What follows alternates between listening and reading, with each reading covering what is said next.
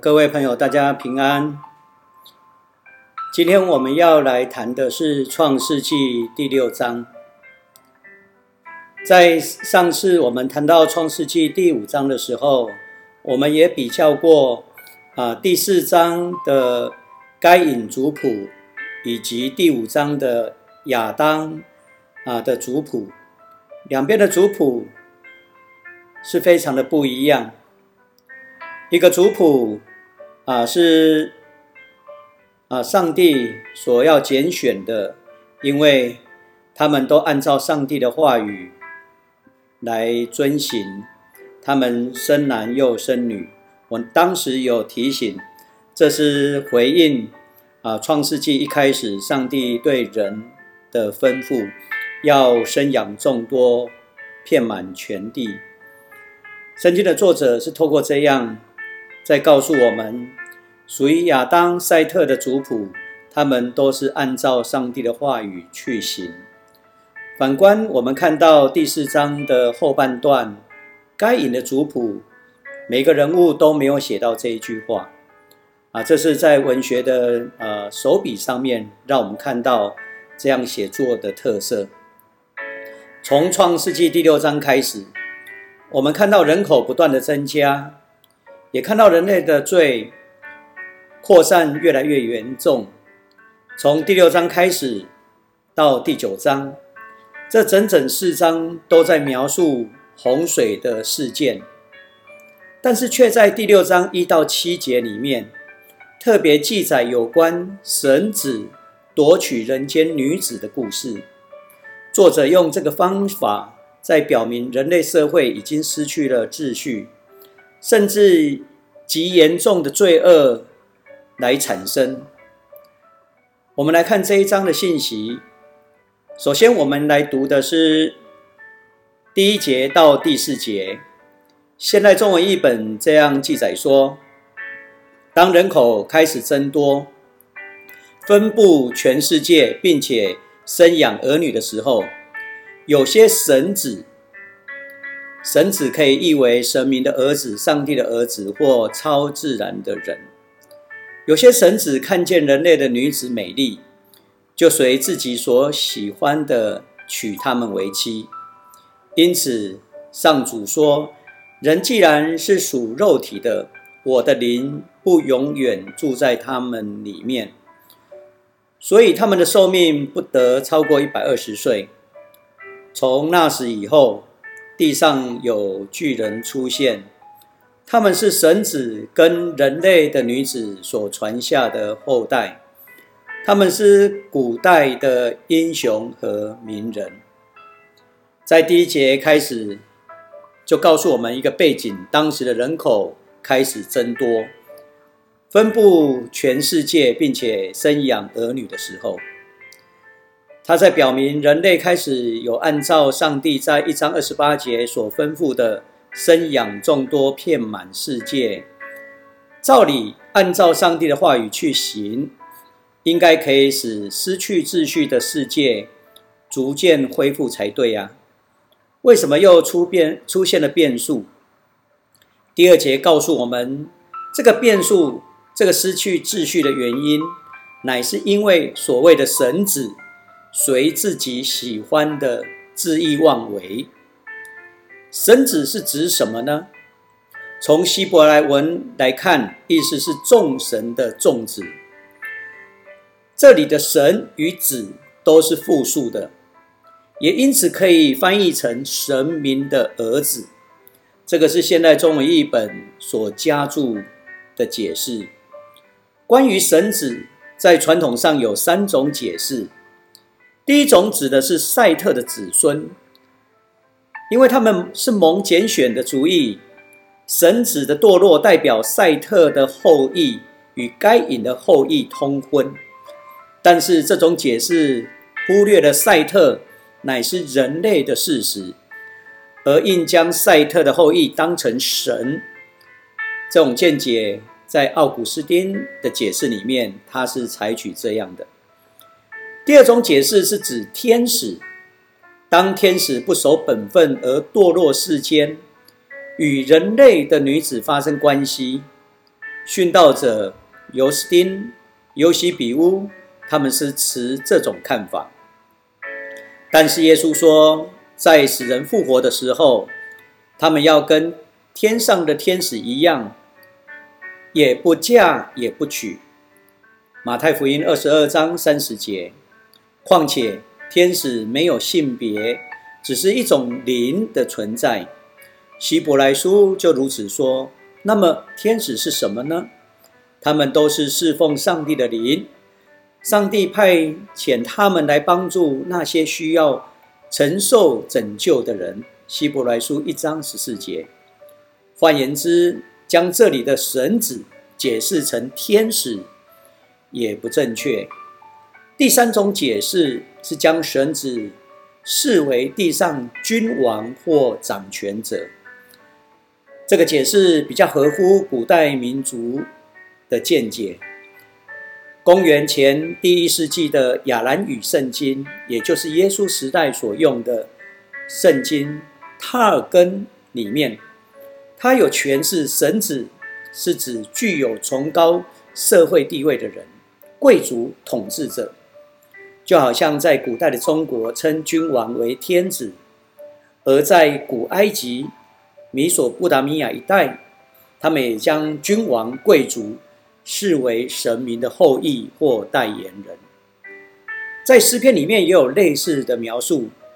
对于掌权者、统治者，他统治的司法、政治的权贵，也被称为神子。诗篇八十二篇第六节这样说：“我说过，你们是神，都是至高者的儿子。”我认为第三种解释是比较恰当的。我们如果以这个解释来看待第二节的时候，我们就可以更清楚第二节的意思。第二节这样说：这些神子看见人类的女子美丽，就随自己所喜欢的娶她们为妻。这一段的经文里面，我们要特别注意“随自己所喜欢的”这句话。这正好说明了有权有势的统治者，随着自己的权势、自己的喜欢来强夺其他世间的美丽女子为妻。我们注意在此，神子的女人还是复数，换句话说，他不是强娶一位，而是强娶许多的女子，例如。在今日的北韩的统治者金正恩，他会挑选所谓的“欢乐组”。北韩政府每年会从校园里面征招十几岁的少女，还要体检确定他们是处女之身，然后送给金正恩当玩物。曾经出版过一本书，书名叫做《为了活下去》。他是一个被称为最美的脱北者，朴妍美。他也爆料金正恩的淫乱生活。这句话正好在说明绝对的权力、绝对的腐败。在圣经里面也有类似滥权的记载。萨姆尔记下十一章记载，有一天太阳下山前，大卫王从床上起来。在王宫的平顶游走，看到拔斯巴在沐浴，就派人将拔斯巴找来与他同房。后来大卫王还设计将拔斯巴的丈夫乌利亚害死。看吧，这就是神子，地上的君王掌权者所做的恶事。对于这些恶事，上帝必定惩罚。后来，大卫王悔改，并且做了一首诗来祈求上帝的赦免。这就是诗篇五十一篇。诗篇五十一篇的开始这样说：大卫与八十八通奸之后，先知拿单来见他，他做这首诗交给灵长。换言之，大卫犯罪之后，不但悔改。还将这件丑陋的事写成忏悔的诗篇，交给乐官写成歌曲，让世人能够吟唱，以免人学习他的坏榜样。像大卫这样懂得悔改的人似乎不多，因为地上的君王或掌权者，就常常夺取百姓的女子为妻。古代各种民族就有很多的皇帝，在后宫有三千嫔妃。创世纪第六章的开始就告诉我们，这世间的罪已经扩展到一个新的阶段。这些被称为神子的有权有势的掌权者，已经目无法纪，四处掠夺。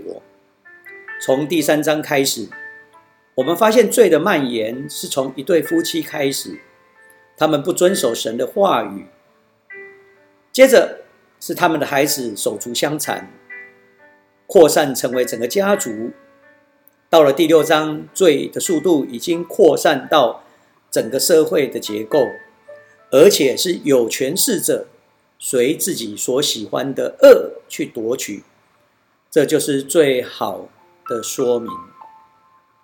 第三节这段经文再次说明，生命的源头乃是上帝。若是上帝收回他的灵，人就无法存活。过去人在伊甸园里面，生命是永生的。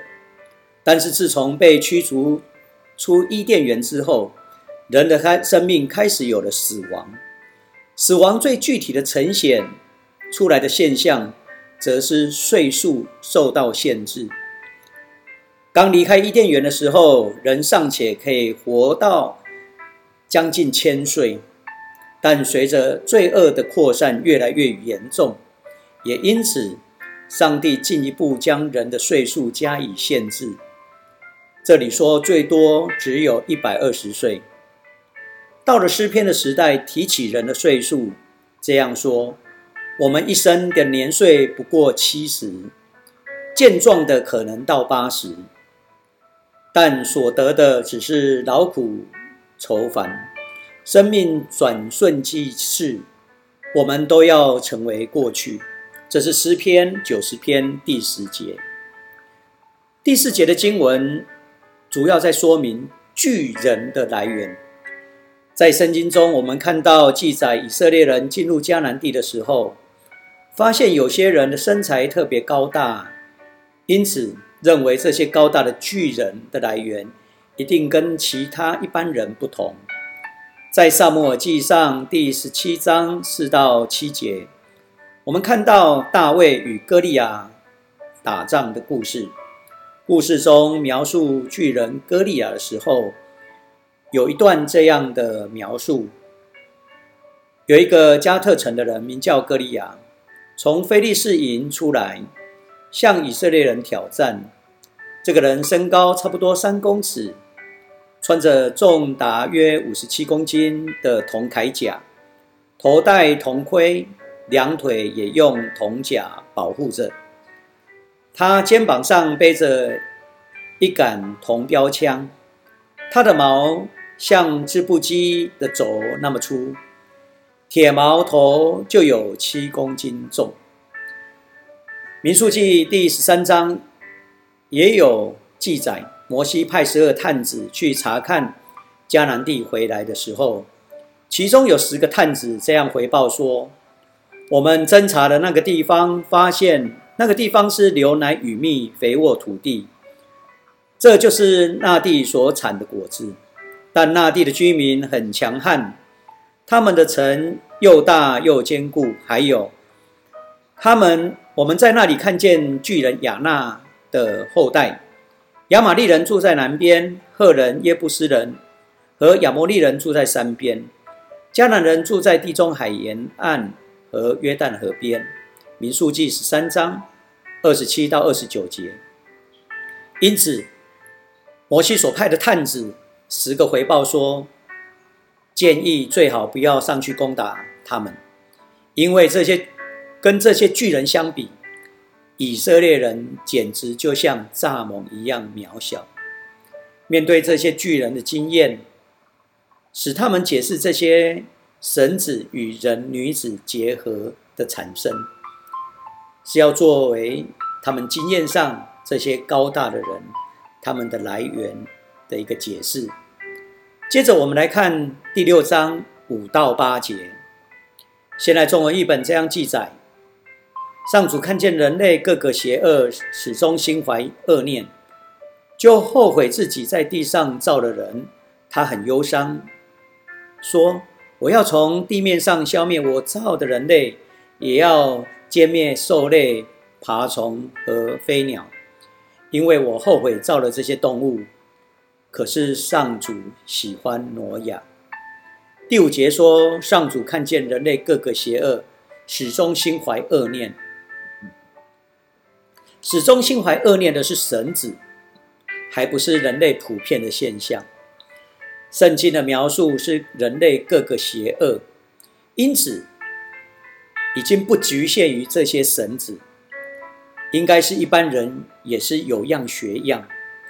神子随自己所喜欢的自我中心的恶去夺取，一般的人也开始如此炮制去行。作者让我们看到人类是越来越堕落，始终心怀恶念。这句话至少说出了人类犯罪的严重程度。这也是圣经作者第一次用这样严重的语句，在说明上帝对人类犯罪的感受。上主后悔自己在地上造了人。我们要注意第五节开始所说的“上主看见”这个字，这个字眼是说上帝已经观察了一段时间的结果。上帝并不是一个临时性的抽查就下定论。换句话说，上帝乃是给人类很多的机会。希望人类能够悔改，能够回心转意，听从上帝的话。但是结果呢？人类越走越离开上帝的旨意越远。我们常常听到有人提出这样的问题：上帝为什么让人犯罪呢？上帝为什么不阻止人类犯罪呢？上帝既然是全能的上帝，他为什么不造出不犯罪的人呢？说实在的，我们无法回答这样的问题。因为圣经的作者并不是要回答这样的问题，圣经的作者写圣经的时候是要告诉我们，他们的信仰经验和见证，人是因为犯罪而生活在痛苦中，除非人悔改回到上帝的面前，否则只会为人类的生命带来更多的灾难与痛苦而已。因为上帝看见人类犯罪越来越严重。他非常的痛心，痛心到自己后悔造了人类。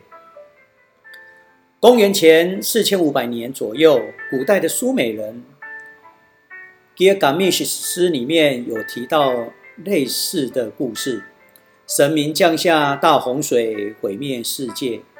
但是苏美人的神话故事里面说，神明降下大洪水的原因，是因为世间的人。太吵了，因此要毁灭世界。但是犹太信仰里面说，上帝的审判的标准不是因为太吵，而是因为罪的问题。罪的原因乃是世人想要学习神子那一种的邪恶，也因此，上帝因为人始终心怀恶念，要审判世人。不仅神子随自己所喜欢的。去作恶，就连一般人也加以学习，恣意妄为。他们想要一步登天，他们要随自己的喜欢去行。这是上帝所认为的罪，就是人的自我中心。我们将这一节与第九节挪亚，挪亚圣经里面这样说，他跟上帝有密切的交往。我们将这两句的经文相连对照起来来看，就可以看出整个故事的中心。圣经的作者告诉我们，整个洪水的大灾难中，挪亚和他的家人之所以会得到拯救，而且整个救援的中心，他们成为救援的记号，乃是因为他们跟上帝有密切关系的缘故。这样的描述与第五章描述亚当第七代的子孙以诺相同。换句话说，他们的生命都是以上帝为中心，而蒙上帝的喜悦。第九节到第十二节，我们一起来看。以下是有关挪亚的记载。挪亚有三个儿子：闪、含、雅佛。挪亚没有缺点，是当代唯一的好人。他跟上帝有密切的交往，其余的人在上帝的眼中都是邪恶的。地上处处有凶暴，上帝俯视世界，看见世界败坏，人类的行为非常的邪恶。这段经文凸显以上帝为中心，以及以人或是神子为中心的强烈对比。挪亚对比神子。挪亚是敬畏上帝的，神子是恣意妄为、高高在上的掌权者、有事者。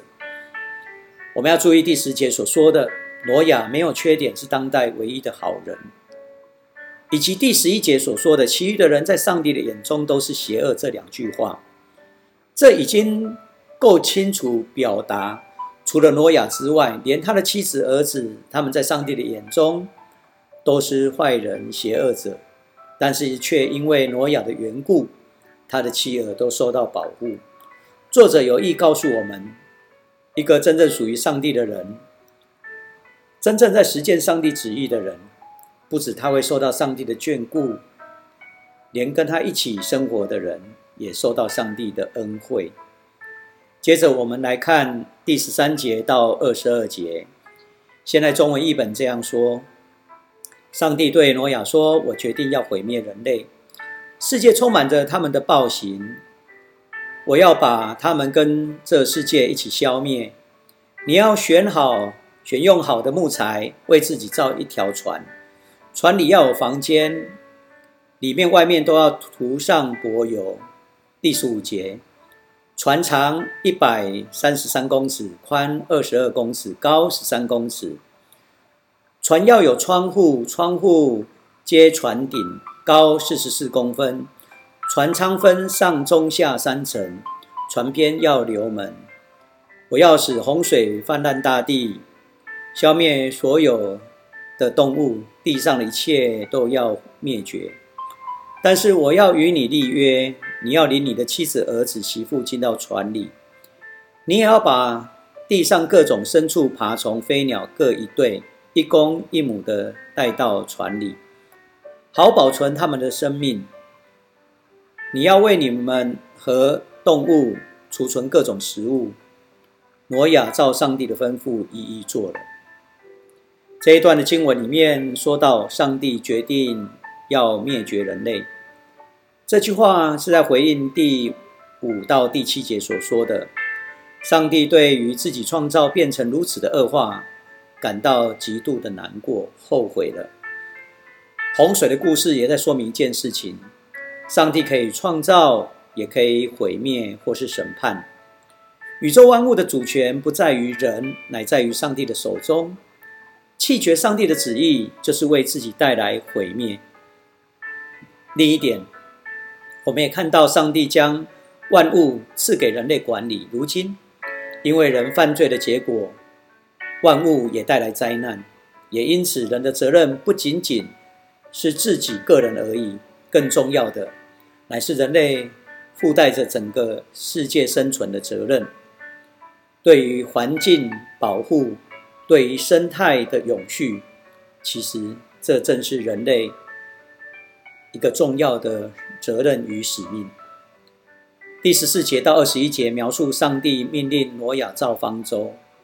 方舟其实不是一艘船，它原来的意思就是箱子。这个箱子分为上、中、下三层。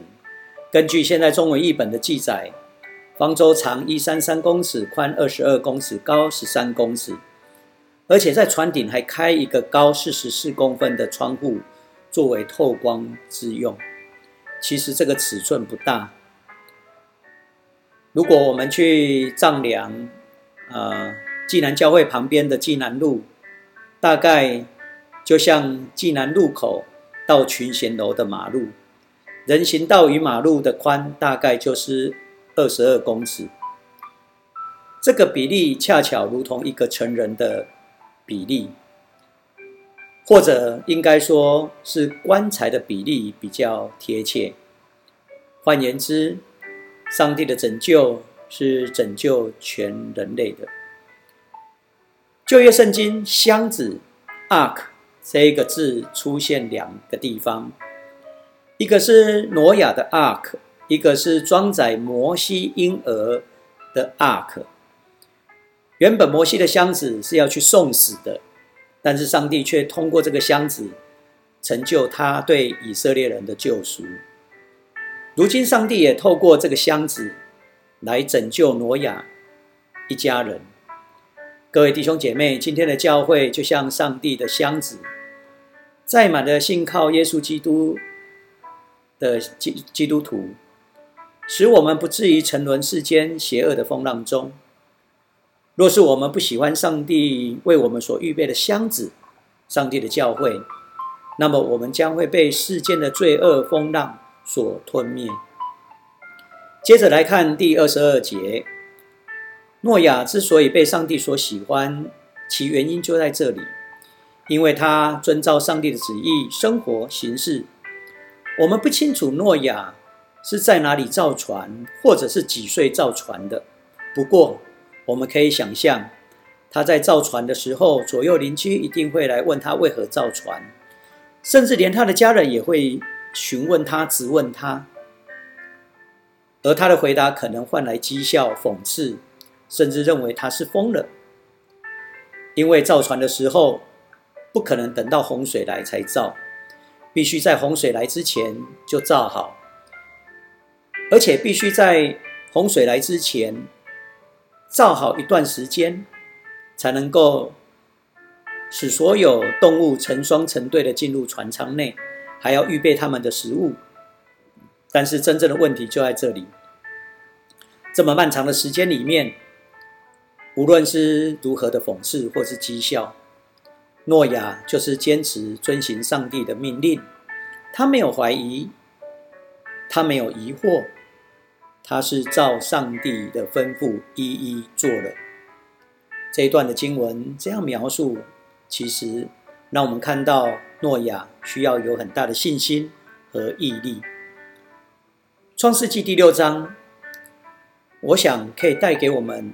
几个重要的信仰的教导，第一是要让我们知道，人犯罪的结果不只是个人受害，连带的是与人共同生活在一起的生态环境都会受到灾害。我们看到所谓的神子，古代有权有势的人和敬畏上帝的诺亚，两者之间是非常不同的。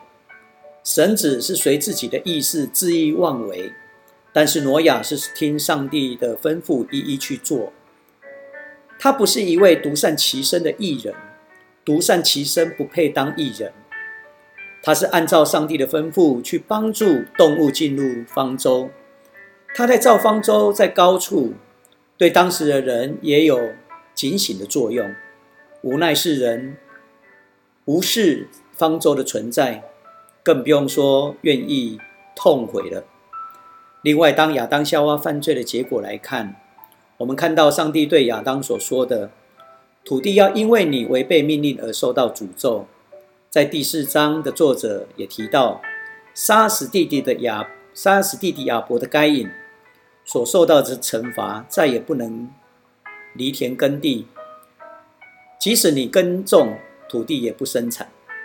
现在我们看到人类群体的犯罪的结果。乃是迫使上帝后悔造了人类和所有的一切，也因此，上帝要消灭人，也要消灭爬虫、兽类和飞鸟，甚至用洪水淹没大地。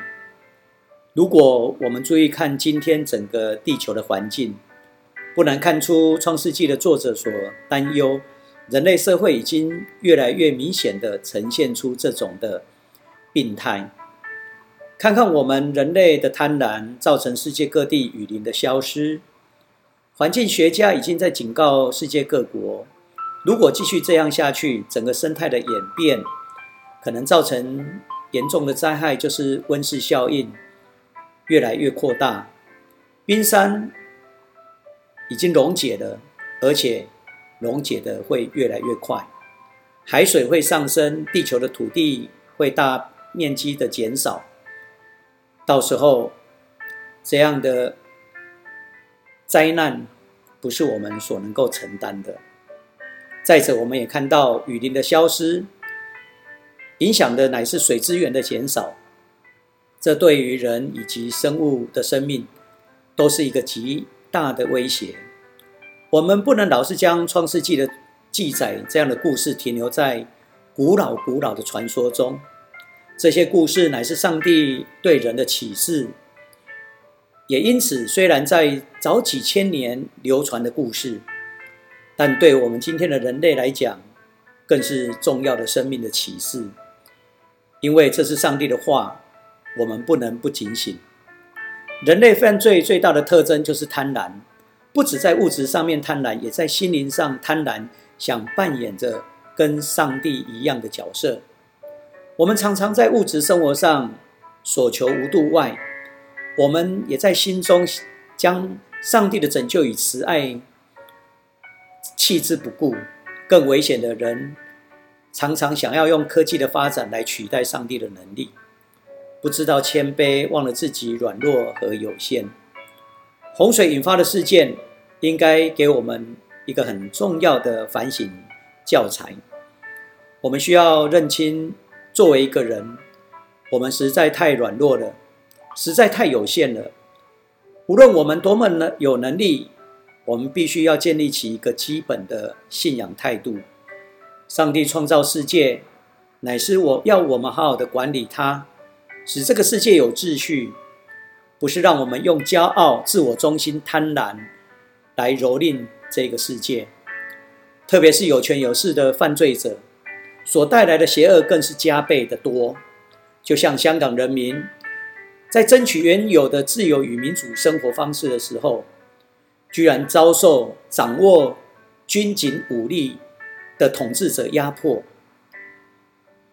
这就像受家暴的妇女与孩子无力保护与反抗，只能任由力气强大的丈夫痛殴。这种情况绝对不是一家亲，而是邪恶与暴力。我们也看到中共。人大常委会通过香港国安法，更加限缩了人民的自由与应有的权利。因着中共的邪恶、港府的腐败，我们也看到香港人民已经有十几万人离家出走，自愿成为流浪者，是因为他们所居住的城市已经。不再是他们的伊甸园了。另外，我们看到这两年来，全世界遭受到武汉肺炎的荼毒，全世界已经有上百万的人因此而死亡，上千万人因此而感染。我们看到人类犯罪的结果，不止个人受害，连带的是与生活在一起的生态环境都受到伤害。愿上帝帮助我们，不与邪恶为伍。特别，我们要抵制邪恶的独裁政府。也愿上帝帮助我们，能够谦卑的与上帝同行。我们也要为这一些邪恶的统治者祷告，让他们能够从他们的罪恶当中觉醒，不要以为他们就是神子。也希望他们离弃自我中心，谦卑在神的面前。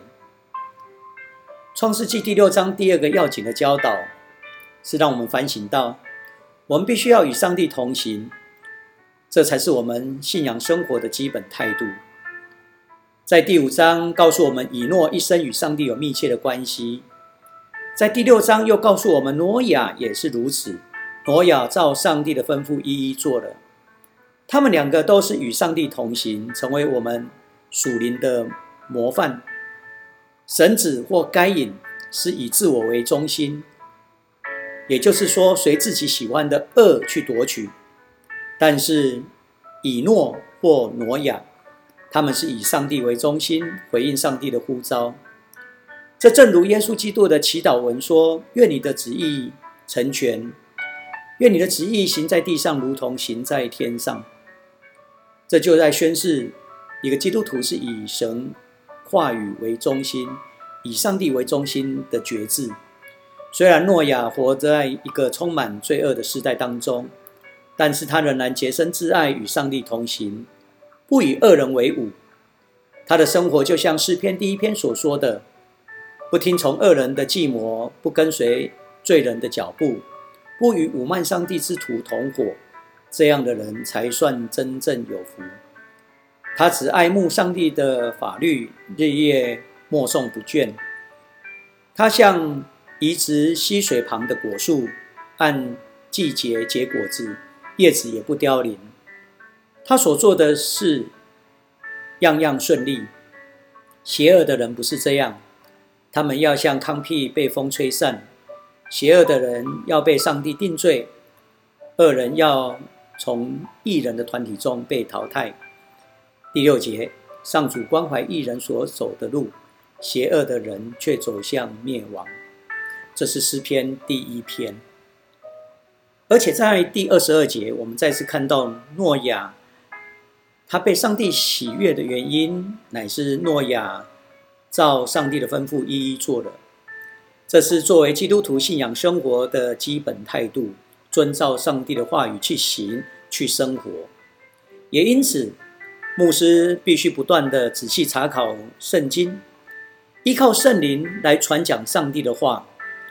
所以，牧师也盼望我们所有的弟兄姐妹能够通过上帝的话语，使我们的信仰更加的开阔，并且懂得以热情投入圣经的研读，回应上帝的话语。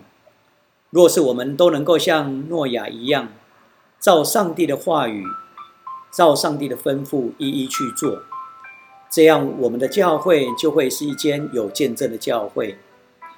我们每个人也会见证出我们是基督的跟随者。